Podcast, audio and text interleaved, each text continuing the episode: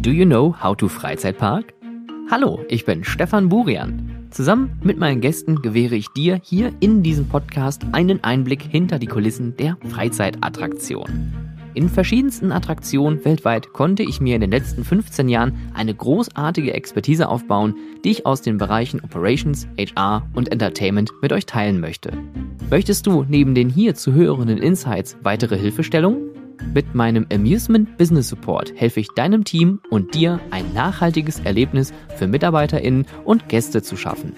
Mehr zu meinem Service erfährst du unter www.stefanburian.com oder direkt per Mail an contact@stefanburian.com. Bleibt auf dem neuesten Stand und abonniert diesen Podcast gerne auf Spotify und iTunes und folgt mir gerne auf Instagram at howtofreizeitpark, auf Twitter at howtofreizeit. Für weitere Informationen zum Podcast und den passenden Show Notes zu jeder Folge schaut auf der Podcast-Webseite vorbei www.howtofreizeitpark.de.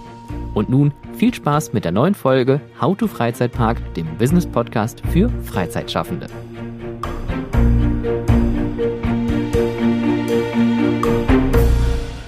to be honest, I said my approach is having a nice chat, but what I didn't do, I didn't do my homework as well because I don't have an intro. For me, Yes, I don't know how to introduce not not yourself, but also you know when you when you start a podcast, you talk and you I don't know have a theme or a topic, Yep. but your theme is is uh, so specific that I really can't nail it down without you know spoiling you. So is it specific? Because I would think it's so broad you couldn't. It? So so then okay, the question is, what do you want to talk about?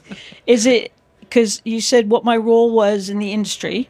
Yeah, So I'm a um, executive producer, which is kind of like a show producer, but ultimately it's the person that gets everybody to understand each other yeah. and and really protects the creative intent. So what that guest experience is meant to be. So I Uh, sorry, and before you uh, continue, what's your name? Oh, yeah, okay. Hi, so I'm Laura Marakowits.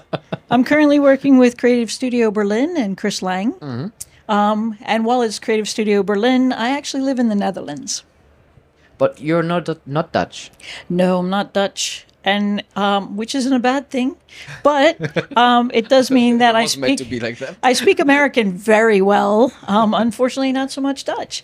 Um, but yeah, so actually, I started in the in the U.S. I was um, on the East Coast. I like to say. So um, I started my career after college at Walt Disney World. My first job was lighting fire knives for the Polynesian luau. Wow. So I worked in what was called resort entertainment. So we had all the dinner shows in the resorts. Um, and then I quite quickly moved over to special events, also on the resort. So every day kind of started with a truck and full of gear, and we'd roll up to a beach, a ballroom somewhere, uh, set up a show, do the show, take it all down. So the average day was somewhere between 12 and 16 hours. Um, so overtime was a wonderful thing. Uh, but I have I have the dubious honor of sleeping on the floor of every ballroom at Walt Disney World. No, I think there are not many people can say that. Yeah, I probably not. It's probably a good thing too. And uh, you've done this uh, events thing, and then there was a point where you said, "All right, I will move to the Netherlands." Or how did you come to Europe? Oh, you know it's never that simple, right? Never. So, um, what did I do? So, Walt Disney in the mid 90s, as I date myself, um, as a woman, there was a certain amount of height in my career I could get to, and certainly being a technician was a very male dominated uh, role. So, I wasn't particularly good at you know, lighting design or anything. I realized that I liked the overview mm-hmm. of the events. So I wanted to be a producer. And there wasn't a direct line for me to do that. So I left the company and I moved actually t- into freelance work in the Orlando area mm-hmm. and then ultimately moved up to Atlanta uh, to work for a company called PGI that had offices all over the world. So that's when I started kind of the global travel of London and Greece and like that. And uh, ultimately, um, in wanting to be a, a large event producer, I moved to London because they had a more theatrical approach to their attractions and the um, to their events rather, and the um, and and there was a significant shift that took place in the U.S. after September 11th, and that's really what prompted that move. Um, because because the budgets just got cut on the events, all the real fun got cut out of the corporate events, and so when I moved to London, I started working for companies like Jack Morton, who traveled me to Africa and different places like that. Always something exciting like rebranding a phone company. But it would be a satellite link across 14 countries. We had a lot of music and entertainment. So it was always quite good fun. Uh, and then ultimately, that group of folks gave me the opportunity to participate in the London Olympic and Paralympic ceremonies. Wow. So uh, my job was to come in and make make a project of recruiting 800 workforce volunteers, and these are the volunteers that do all the props, costuming, um, staging, lighting, follow spot op, c- communications, etc. So and the uh, there was a huge push for legacy in the London uh, games. So what had to happen was 80% of those people had to be students which was a great thing. But I, my my public speaking skills grew exponentially because I never knew who I was going to speak to. It could be 300 students in an auditorium, and it could be eight jaded faculty members going, "Yeah, okay, it's the Olympics, and now what?" Because every week they would have somebody walk in going, "Well, we want the students too," and they had to start protecting Yeah. the distractions, right? So I couldn't just roll up going, "Oh, it's the Olympics! It's a once in a lifetime opportunity." Uh, not that I didn't, of course, said that, but the um, but it's really it was really quite an experience, and I think it's what gave me the motivation for for mentoring and for training people and to try to save them some of the pain and frustration that I had along the way. Uh, certainly. Um, at the same time, you know, there's no, there's just no substitute for good experience, and that always comes from bad experiences. So everybody's on their own that way. I wa- I wa- the first thought was when when you get this huge project, how can you survive it without getting mad? I mean, it's like you know somebody comes up and yeah, we we're doing now the uh, the, the opening ceremony for the for the for the Olympics. Like, I, I would just drop dead right now. So, do you mean when you say mad, do you mean crazy? yes. Okay, good. All right. You know, though, everything's a team, isn't it? Because in these, eh, there's no one person. You know, over time, we've all met that person who thinks they do everything by themselves. Uh, that's not the case. Yeah. So it's really just important to to understand what you're responsible for, how that integrates with what other people are responsible for. Not be afraid to ask questions, you know, and ask for help Yeah. because we we can't do it all by ourselves, nor should we be expected to. Yeah. Um, and I like to think that I don't know everything because I like to keep learning. Because I figure at the point that I go, oh well, I know everything, I'm I'm no use to anybody at that point. So, you know, I, I I look forward to learning from other people. and when was the point that you moved to the Netherlands? Oh, you're still on that, are you? Yeah, but because I'm interested, because you know, when I, I believe, not I believe, but I think America, Europe, it's a huge difference. Yeah. But especially the Netherlands are even more different than the rest of Europe, and it's it, and not in a bad way. To be honest, I really love the Netherlands because I live close to the border, so I really have the chance to go often there and, and enjoy the people and the sights. Yeah. The um well what it was, so coming from the US, I moved into London because I'm entertainment based and and I will say live event. I think the UK does it better than anyone. Um so it was really nice to be there. Yeah. Um, but you know Brexit became Brexit Ah, and that's really what it is. Um, I'm married to a, a Dutch woman, and we have two children who are Dutch. And uh, Brexit may have meant Brexit, but it didn't mean a whole lot else. Yeah. So we didn't know what was going to happen. So I had gone through the effort of getting a British citizenship in addition to my American citizenship, so that you know we were technically protected in Europe. Um, that lasted a whole four years, and then we we just moved. So um, we moved to to Breda. Um, really, after after exploring four other cities uh, in the Netherlands, we literally did like a recce to see where we wanted to go yeah. um, and it was great. And we had already prepared the children. They already spoke Dutch. They understood Dutch, so they went straight into Dutch schools. But it was a significant shift for them because Yeah. the teaching styles from the UK to the Netherlands were quite different. Um, but they're fine. It's been about five years now. Yeah, I think it's really hard um, as as an, a solely English speaker. Um, I was raised in English. My entertainment is in English. Yeah. The people around me speak English. The closest to another language might be Spanish from being living in Florida for like 12 years Yeah. Um, but not so much. Meanwhile, when you're raised in Europe, you're raised with a lot of languages just around you. And I think that's a brilliant opportunity because it makes it easier to recognize, to, to hear, to then say, oh, I can learn that. I've never learned another language. My other language was Latin. So it was secret decoder class. And uh, it was just to fulfill a, a tick box mm-hmm. on an education Yeah. Um, yeah so it's really kind of for me it is a disappointment at the same time i spend so much of my energy in in my work and in my home that i just don't even know how to make time to learn it that's Yeah. i think what the problem is um Interesting. Yeah As, so it, it's it's a podcast. It's audio only. But as we are sitting here in the red carriage of a Vienna Ferris wheel, uh, there is a bar just set up right in front of our windows, and Yeah. somebody's crushing ice right now with his feet. it's, it's interesting. Hello. Hi. Yeah. And- oh, now oh. they realize there are people inside. crunch crunch crunch yeah But um, talking about culture, talking about mentoring, um, Hmm. that's one of the uh, reasons why I would love to talk with you about what you're doing with Next Gen because I really believe that we need more of those initiatives because this industry is special. Nobody is. really understands it, especially when you come from entertainments. Everybody says entertainment. I want to be an entertainer. Yeah, but what about somebody who's putting up the lights, uh, uh, controlling you? There's so much going on, and it goes back to the theme parks. When you look at theme parks, it's the same thing. It's a small city with so many different departments and expertise you need to have, and you are doing something.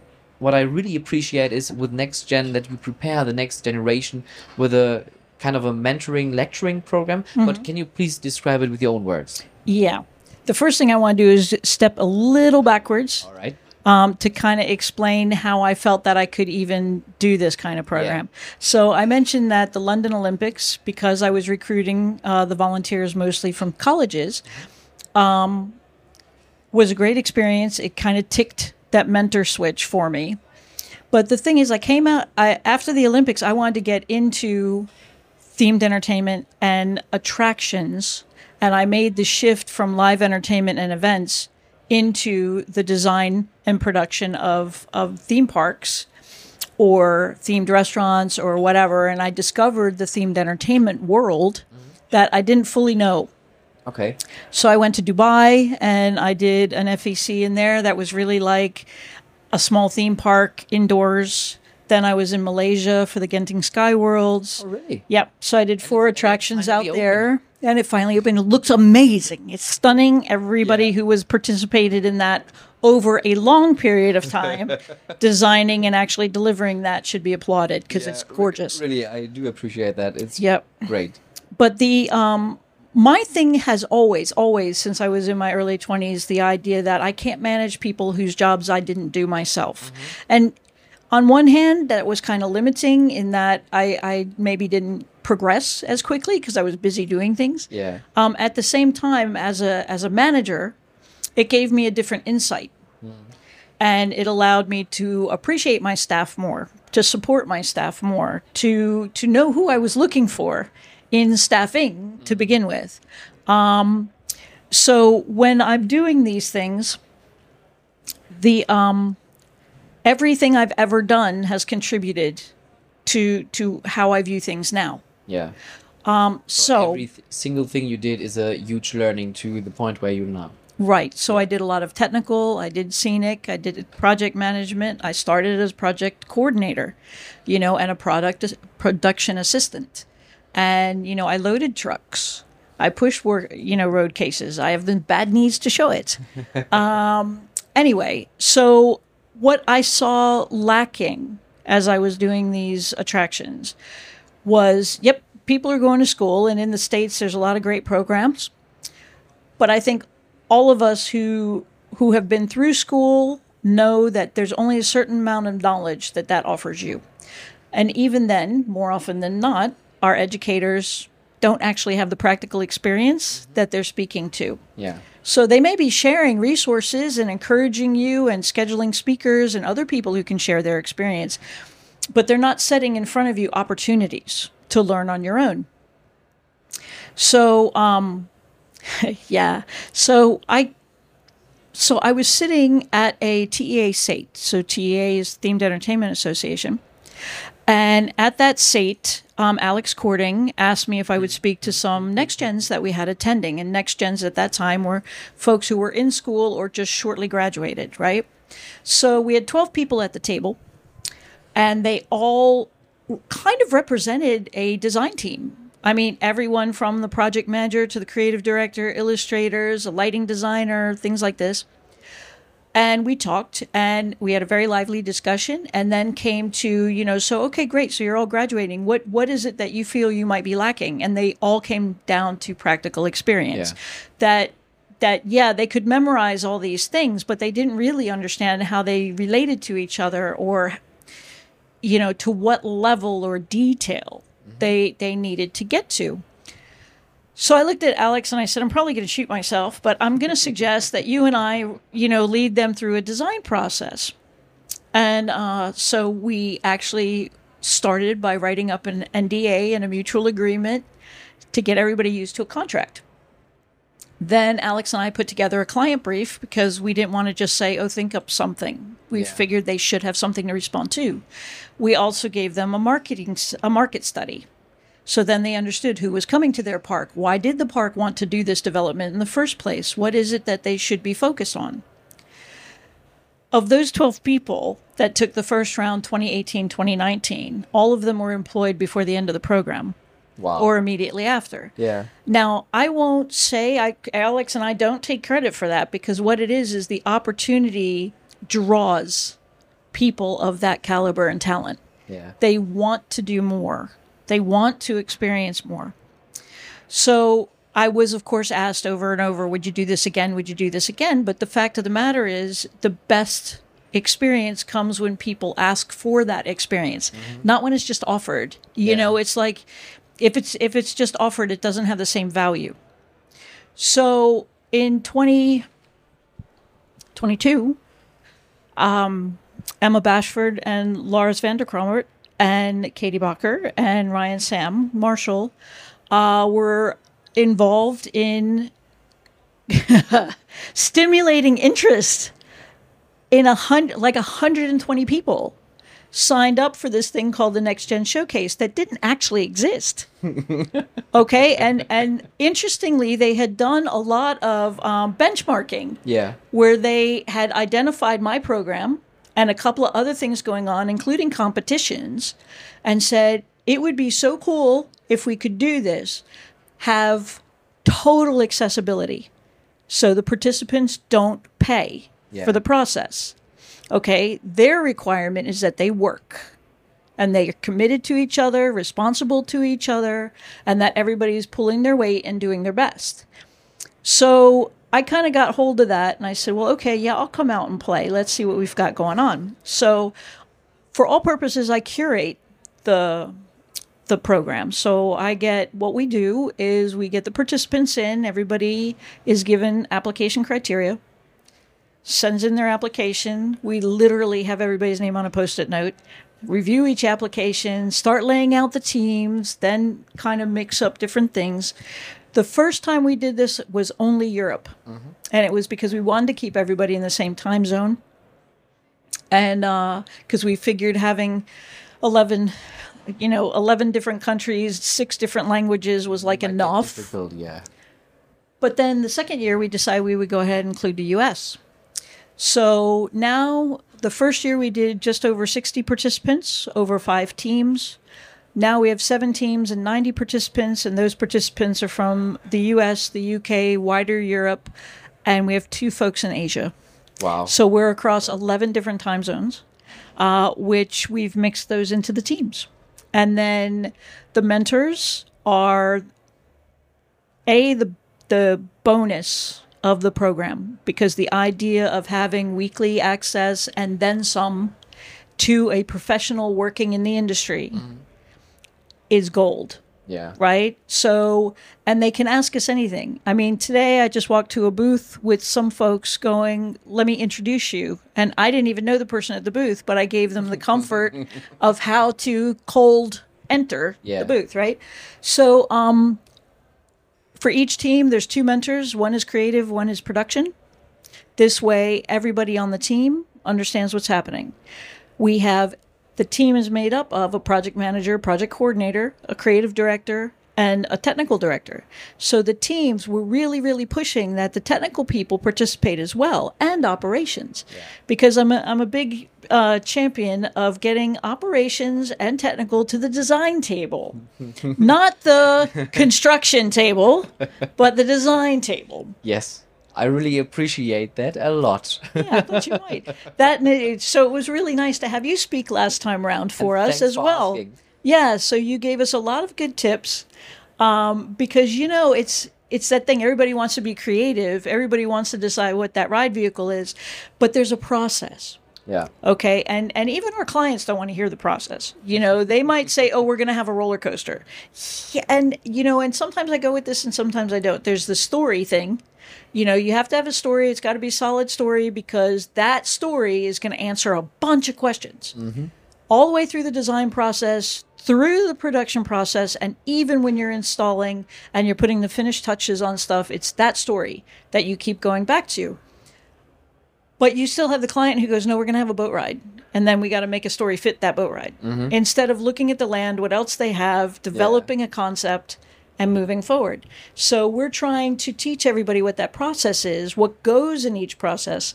So, like this group this time was very enthusiastic, and we had blue sky process, which should really be some concept ideas and a bunch of reference images. We already had rides. We had rides. There was going to be laser systems and effects and all that. And I'm like, you don't have a story. What are we even doing here? Yeah. You know? So, um, but it's such a great thing to see all these details start coming together and and making more sense. Mm. And I think what I'm really excited about with this program is it's that space between education and getting a job. Yeah. Okay, because it's a really scary time. It's like, okay, I've been in education my entire life. Now what am I going to do? Right? And how am I going to apply all these things I supposedly learned, especially when the person who's interviewing you isn't terribly interested, mm-hmm. right? Mm-hmm. They're just like, oh, you got an education? Nice, tick box. Now what? Yeah. Yeah. But if you can go in and you can talk about a process and an experience that you've had, not only do you impress the person interviewing you, especially if you weren't being paid, mm-hmm. if it was something you did for yourself. So even so, those folks listening to to your podcast, if you're building a dark ride in your attic, good on you because you're you're troubleshooting, you're working through all those details, and that's what we're looking for is people being proactive Yeah. this industry is full of it's everybody from you know from production people to accountants you know and it's such a great field to be in It, it is, and I wouldn't, well, miss this industry, uh, or, or no, how to say that? I, I would never change the industry because it's such a live and living place where so many people come together with so many different uh, kind of expertise, knowledge, uh, uh, uh, their own stories, and it's really impressive.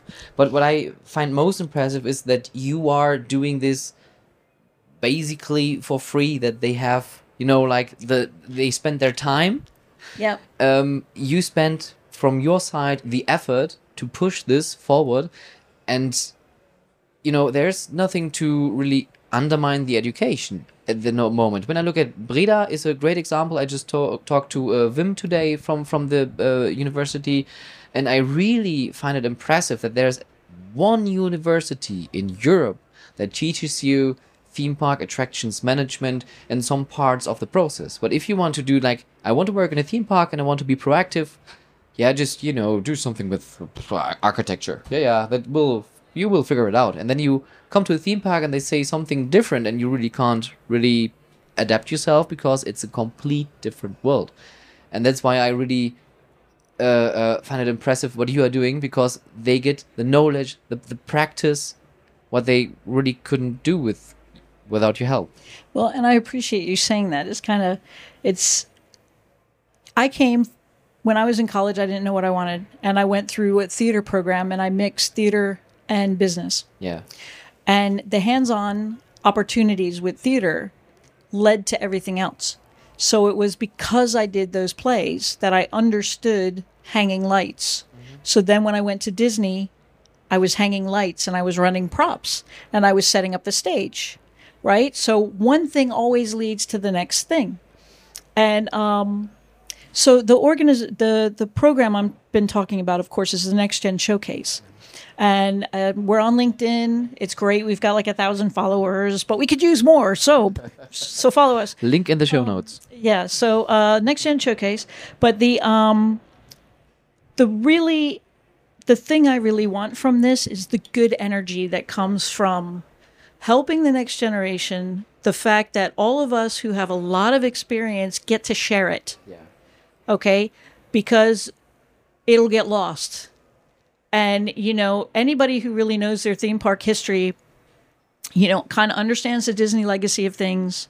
All of this stuff kicked off really after Epcot finished. Yeah. Because everybody who worked on Epcot really enjoyed working on Epcot. So they all opened their own companies. So you've got Alcorn and, you know, uh, Bob Rogers Group, BRC, and, you know, everybody come to the fore and now we're doing all these great things.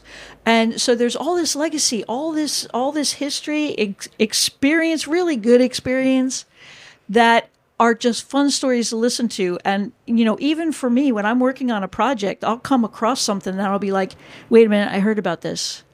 Oh this is what somebody did blah blah blah and i'll try it you know? So there's so much learning and there's just so much sharing of information.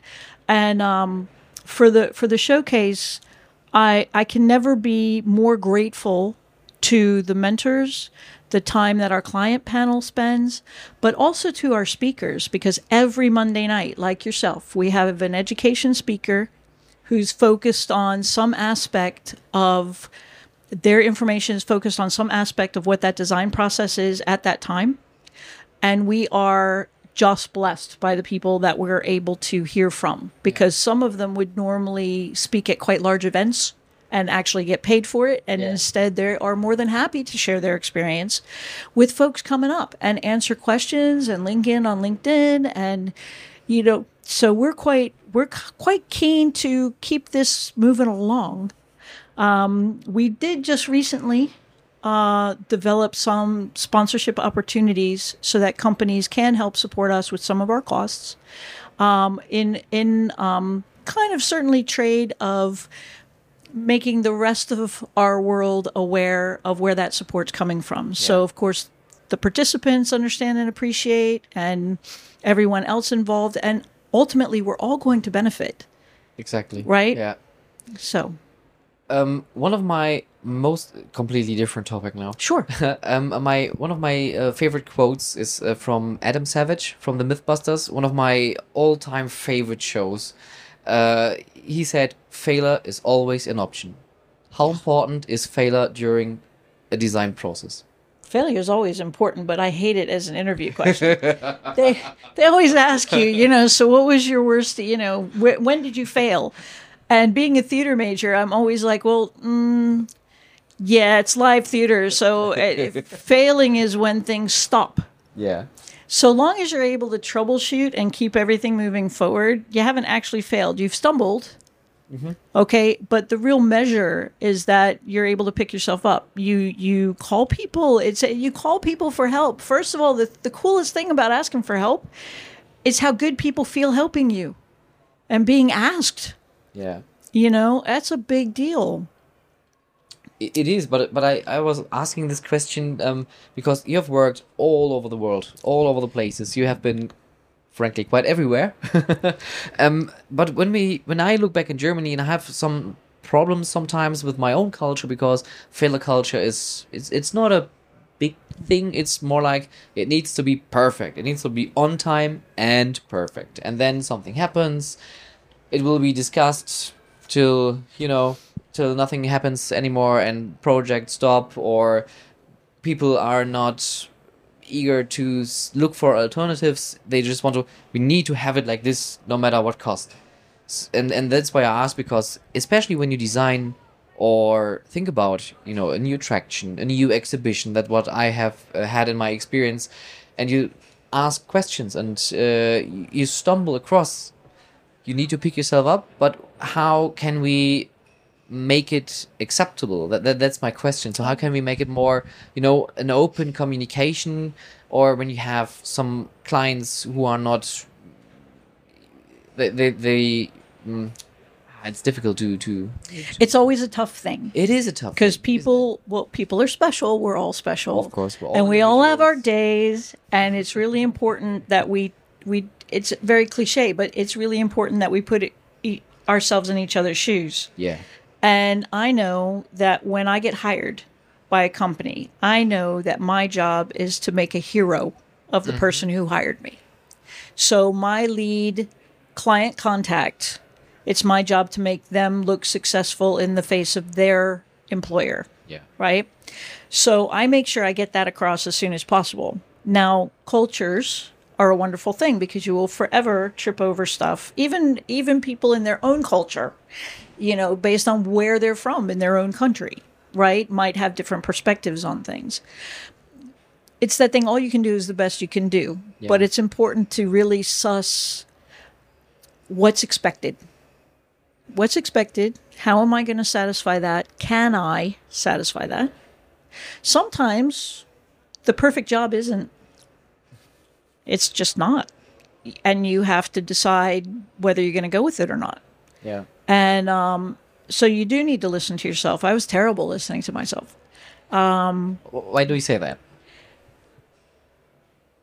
It, it- another cliche, you know, when you you get you, your stomach hurts, or you get butterflies or something. I was really good at ignoring that because I'd always try to be logical, and mm-hmm. I'd be like, "Well, let me try this if that didn't work, or let me try this if that didn't work," instead of just going, "You know, this isn't going to work. Let's do something else." yeah um, And it just it took a while. You know, there's kind of a lot of detours and U-turns in careers. Anybody expecting it to be a straight line isn't being realistic. So all of you, I want you to hear that. Okay? Because it's really a tough thing, but the cool thing about that is all those twists and turns come with new adventures.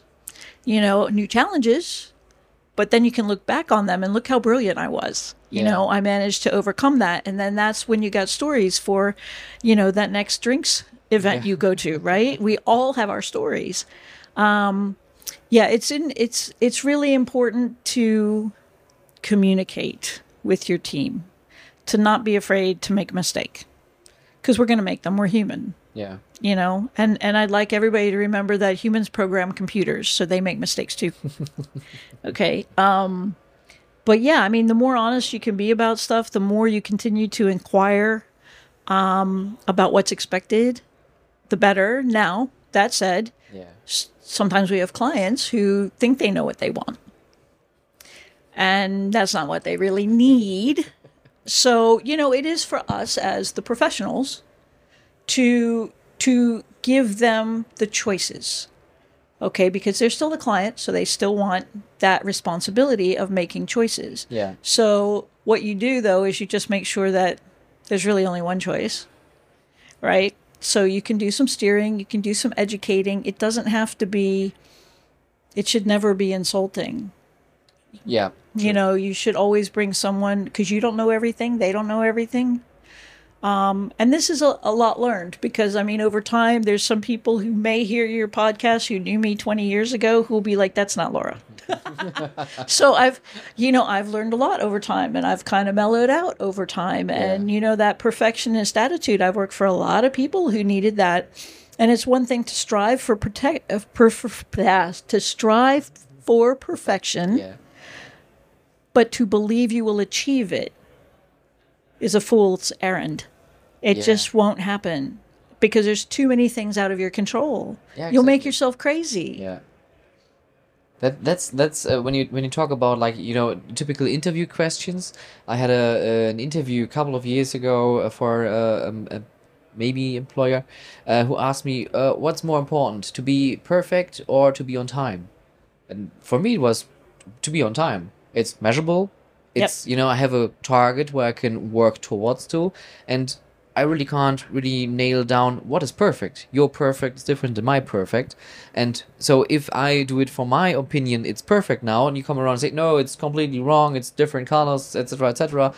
Okay, then we have a misunderstanding. But we can always be on time because that's you know, especially when we work for attractions, uh, it will open some point. Then you will have It'll open when it opens. yeah, it opens when it opens, but then you have marketing, then you have operations, and you know we need it to open on some point, and you will nail down a proper opening date, and then shit gets crazy. Yep. And because you okay, it's oh two weeks, yeah, well, um, oof, um, we need uh, the rest and everything else, and it's not running at all. But yeah, yeah, we will figure it out, and poof, magic happens overnight, and everybody's happy, everything is running. Yep. Yeah, that that's our industry in in, in one word. And then you spend the next three months tweaking, but that's okay.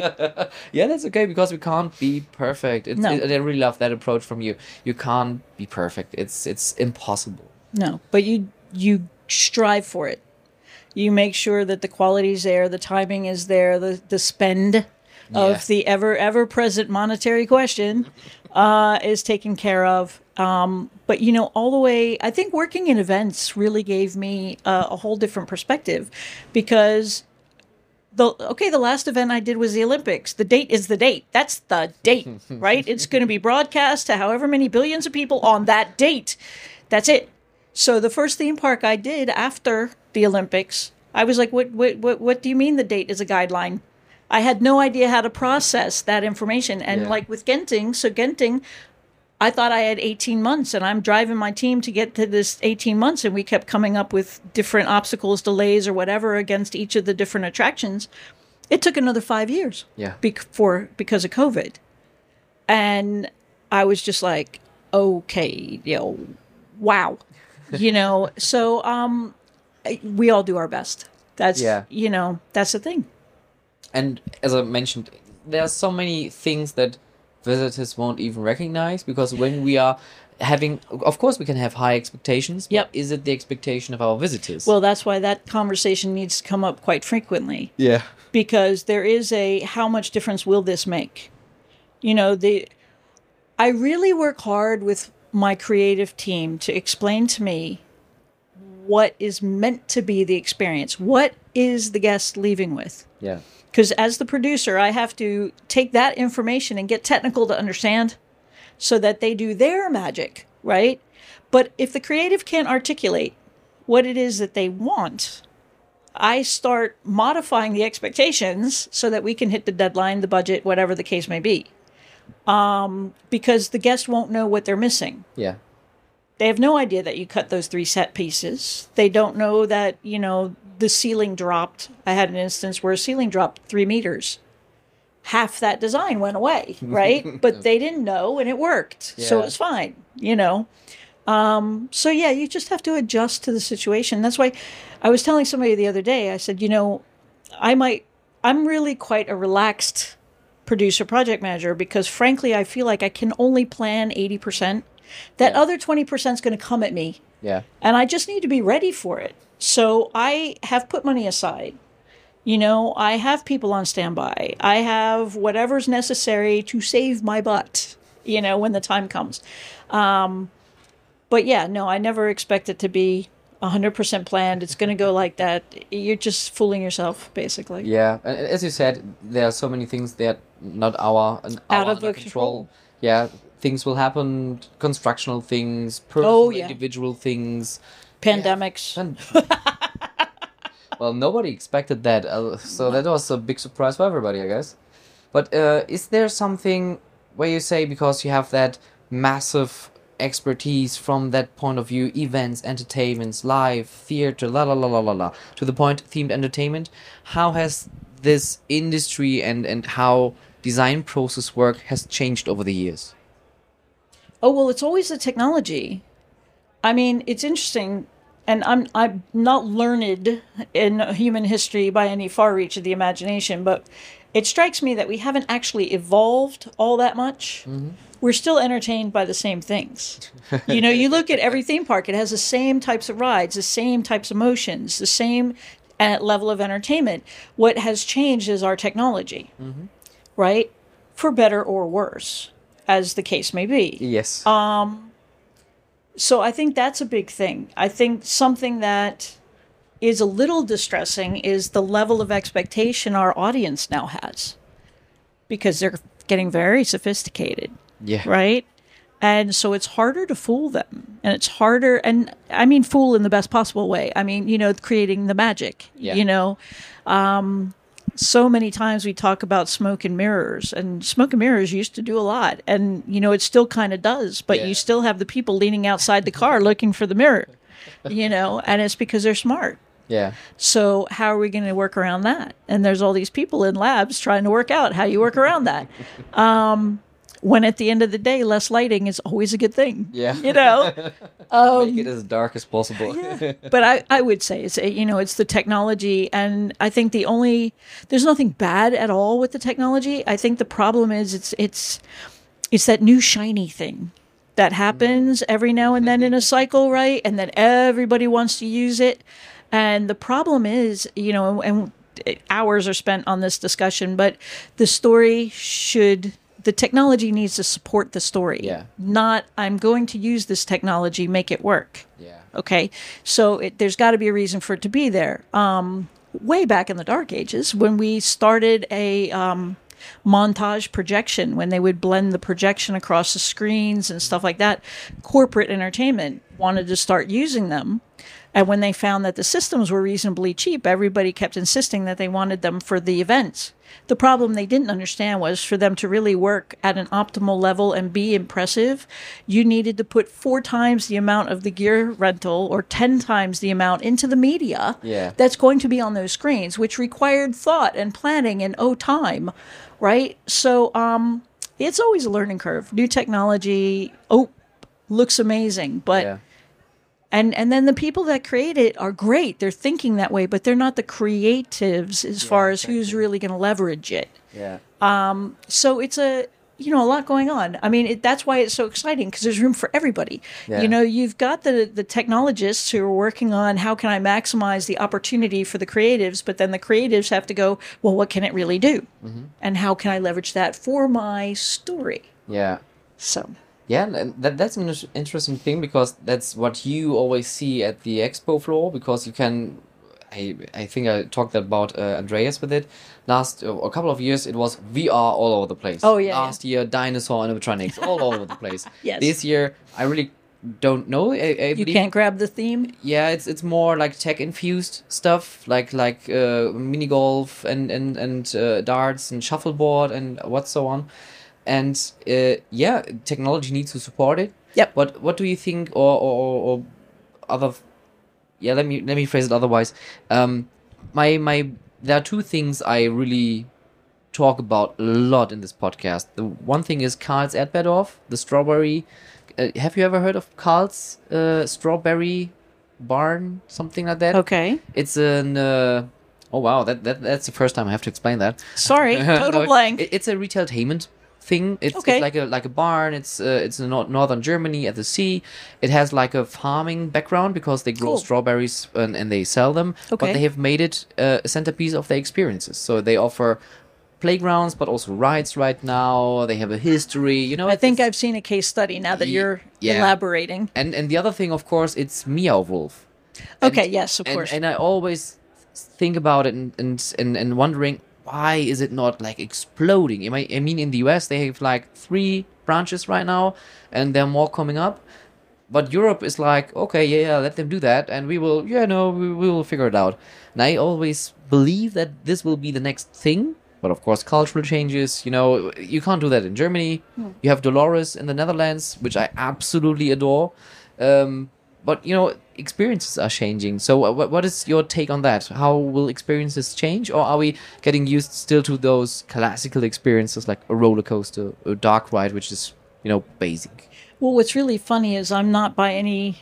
This is terrible, but I'm not actually a theme park fan. Oh. It's, I know. So It this interview has ended. please. Thank you so much for your time, Laura. no, really, what I mean is I don't. I go to them. I enjoy them. Yeah. But I don't. Know every little thing Sure, about the sure. park, and I I appreciate whether something's been done well or not. Um, the latest trends and things like that, I, I'll look at them. Um, and some will be really intriguing and I'll want to go. But I don't like you sit back and go, hmm, I wonder how that's going to take off or whatever. And the, the Meow Wolf thing is quite cool. But like Europe's always had these art galleries and an appreciation for a level of art that only the major, major cities in the US do. Yeah. So what I like about Mo- Meow Wolf and Area 15 and things like that is that it's starting to introduce that art culture to people who don't have it. Yeah. Okay, so that's really quite cool, and it's an attraction. Um, how long it lasts, I don't know. You We'll know, see, Yeah. But uh, no, it's fascinating. And you know, working with Chris Lang, he's brilliant that way because he gets out and he sees everything. He does these tours, so he's always sending photographs and stuff back to us. Um, so that's kind of how I get to know stuff. And every time we're in a call, he's mentioning some attraction here or there. So then I find myself googling things, you know. so, but it's uh, but I'm I'm some of it I'm just fascinated where people are taking things Yeah. and that they're they're it's a risk. You know what i mean? It, course, it yeah. has to be. And and they're just you know i have one of my colleagues lars is really pushing dolores. And i i looked at it and i'm like uh, i don't know. You know you want to do an event there? Is that meanwhile i've been here and i've heard about dolores six seven times. Oh, really? so now i'm like okay lars we'll do it Uh, so um, you need to have good shoes for it, and uh, you need to climb, crawl, and etc. So oh okay is- it's physical, but it's. I have heard different, you know, voices about that. I personally really love it because my expectation was none, none of that yeah I was just blown away and spent hours in it. Cool. I came, came out completely sweaty and dirty. so yeah, it's it's it's cool. Okay. Um, but if um, if I may ask, uh, have you been uh, involved in the um, museum which has opened in Berlin as well? yeah the deutschland museum Yeah, because that that's what I also uh, think is you know taking the next step because museums are can be boring. there's They a are- certain expectation when you say you're going to a museum Yes, but when I went there, I had no expectation at all as well. It's not spoiling so much uh, in, on, on online. And I was really excited about it, and uh, I was really blown away of the amount of detail which was going in. And it's a nice mix between education and having the whole immersion uh, immersion of it. yeah Uh, so how how was it for you to work with that? Was it like okay, we do a museum, let's you know push it to the limit, or what was the approach for that? I will say that was Daniel Ruda who was okay. able to do the producer on that and working beside Chris and of course art director Dominic.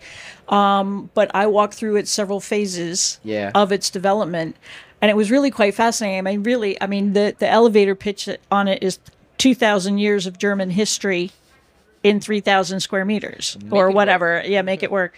And if it's even three thousand, Chris will probably correct that. But the um it was fascinating what they did. The the thought process and how they led through each of the either decade or centuries you know um yeah it, it was really good. And it's very tactile. I think we in a, in our screen swiping uh, world of today we forget you know watch a baby. Babies touch everything because it has a tactile response.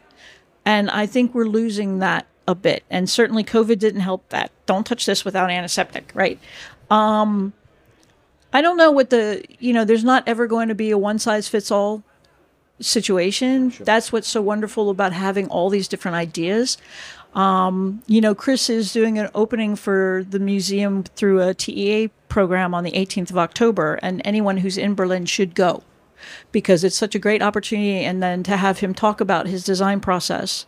Um, and i was fascinated by the level of detail like you said. I mean for each of these different eras and then the scene extensions that are in there and the media that was done is really quite good. It gives you a i would say a full understanding Yeah. of of what was happening in each of those eras. And and the I won't ruin it for anybody but the the the finished scene is that east to west experience and that's so impactful and mm-hmm. I'm an American Yeah. so I can't even fully understand understand that at a at a at that kind of emotional level, Yeah. but I know that people do. And when you can move your audience emotionally, you've succeeded. Last thing about moving people. We're not talking about transportation, but talking about Yeah. really moving them into this industry because, as you mentioned for yourself, um, people want to work within themed entertainment.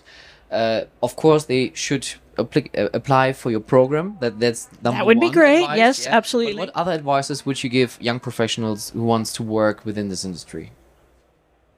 You know, it's a couple of things because, like you said, you know, oh, I'm in the college program that's not specifically for this. This industry asks people to think outside the box to begin with. Okay, so no matter what field of study you're in, mm-hmm. there's a place for you in this industry. Yeah. Okay, read the books, watch TV. There's so much material now. I mean, when when I got into this, there there wasn't even a book to tell me what a role, what the job descriptions were. Yeah. Now you can find all of that. You can hear 50 years worth of history, or 70 years actually, on just Disney's mentality, right? And then Universal's got its stories. And there's so much information. Immerse yourself in the information, understand the stories, understand who's who, mm-hmm. right? And talk to people. Yeah. It's so easy to talk to people now. And and I mean face to face, go to these conferences. This is so great sitting here at an IAAPA because it gives us that opportunity and people even if they're not buying, selling, trading, they're here. They want to see what is that next theme? What's that next big thing? Yeah. You know, what are people doing this year? Um and don't be afraid to ask questions. You know, and and don't be afraid to do something a little different. Like one of the things I say to folks that really makes them crazy is I'll say, okay, um, I don't know that many of you know what a letter is. I tease, but write a letter. If there's somebody you really want to get their attention, don't keep trying to ping them on LinkedIn or whatever. Get an address, write them a letter. None of us get mail that doesn't require paying something, right? so you write somebody a letter, that means that you've you've planned it you've taken the time to write it. So don't don't like you've taken the time to write it. You've taken the time to post it. They should take the time to read it. Mm-hmm. and then you give them an easy way to respond to you. So you put in your phone number or your email or whatever.